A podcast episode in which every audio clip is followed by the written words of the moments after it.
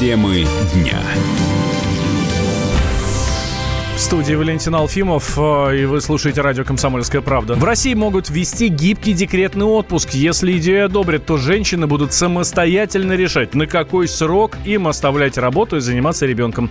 В зависимости от этого изменится и сумма пособия по уходу за малышом. Если срок будет минимальный, то, соответственно, пособие большое. Если срок максимальный, значит, пособие будет меньше. Руководитель рабочей группы по социальной политике экспертного совета при правительстве Сергей Рыбальченко отмечает, что вводить такую норму нужно начиная с отдельных регионов? В рамках тех расходов, которые несет государство, мы предлагаем дать возможность женщине идти на сокращение отпуска по уходу за ребенком, при этом увеличивая выплаты, в зависимости от сокращения, она может составлять более высокую сумму. Например, если женщина находится в отпуске по уходу за ребенком не полтора года, а 9 месяцев, то она будет получать не 40%, а 80%.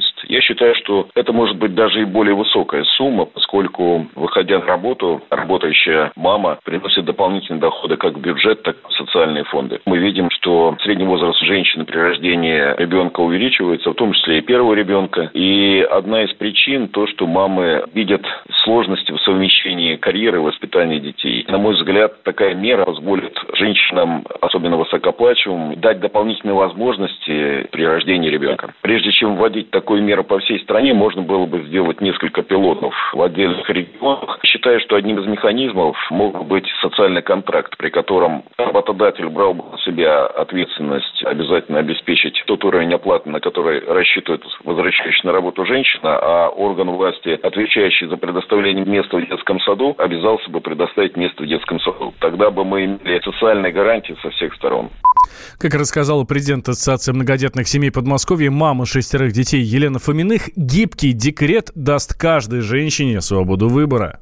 Я считаю, что это хорошая инициатива, которая позволит маме более рационально распределить свои финансовые возможности, то есть вознаграждение во время декретного отпуска и само время декретного отпуска. Кто-то хочет там через два месяца после рождения ребеночка уже выйти. Кому-то достаточно этого времени. Кому-то нужно провести большее количество времени там с ребенком. Все зависит от конкретного человека, конкретной семьи. Я считаю, что это расширение рамок и расширение возможностей семей. Это здорово. Сейчас ежемесячное пособие по уходу за ребенком выплачивается в размере 40% от среднего заработка. Максимальный размер 26 тысяч рублей. В России в два раза вырос импорт, дев... импорт девайсов для курения. Основной поставщик таких изделий – Китай. Электронные сигареты пользуются большой популярностью среди населения. Только за прошлый год в страну привезли больше двух миллионов единиц этих устройств. Основные причины их популярности – отсутствие жесткого регулирования на законодательном уровне, считает руководитель проекта «Трезвая Россия» Султан Хамзаев. Мы сегодня видим, что табачные корпорации в формате агрессивного лоббизма и продвижения и расширения рынка продаж используют электронные сигареты, которые, безусловно, скрывают за собой одну цель – это продажа никотина для населения, которая ухудшает здоровье нашего населения. Государство обязано качественно регулировать все формы доставки табака. В частности, мы видим сегодня так называемые вот эти вейпы, нагреватели, электронные сигареты и многие другие действия. Якобы это все призвано защитить здоровье и отказаться от курения, но по факту является именно так называемый крючок – через которого подцепливают новых потребителей и удерживать старых. И, конечно же, здесь нужно отрегулировать все как есть и назвать э, вещи своими именами. Электронные сигареты-табак, табак-смерть. И здесь, конечно, государство должно защитить здоровье людей.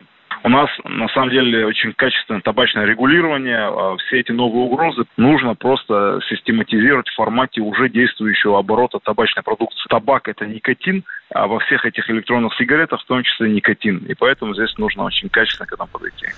Запретами ничего не решить. Нужно прививать россиянам культуру курения, рассказал исполнительный директор движения «За права курильщиков» Андрей Лоскутов.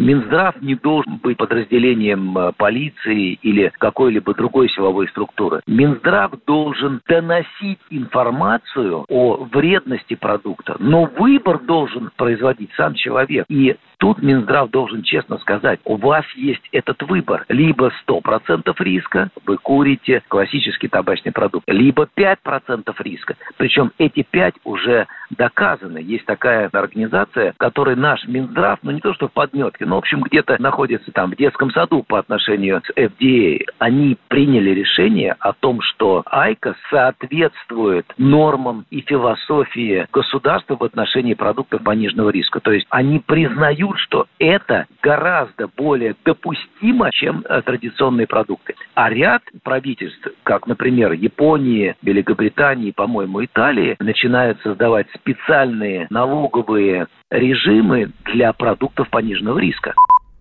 В Минздраве считают, что электронные сигареты вызывают не меньшую зависимость, чем обычные. Медики настаивают, девайсы для курения а, нужно приравнять к простым сигаретам и распространить на них все действующие ограничения. Радио «Комсомольская правда». Более сотни городов вещания и многомиллионная аудитория.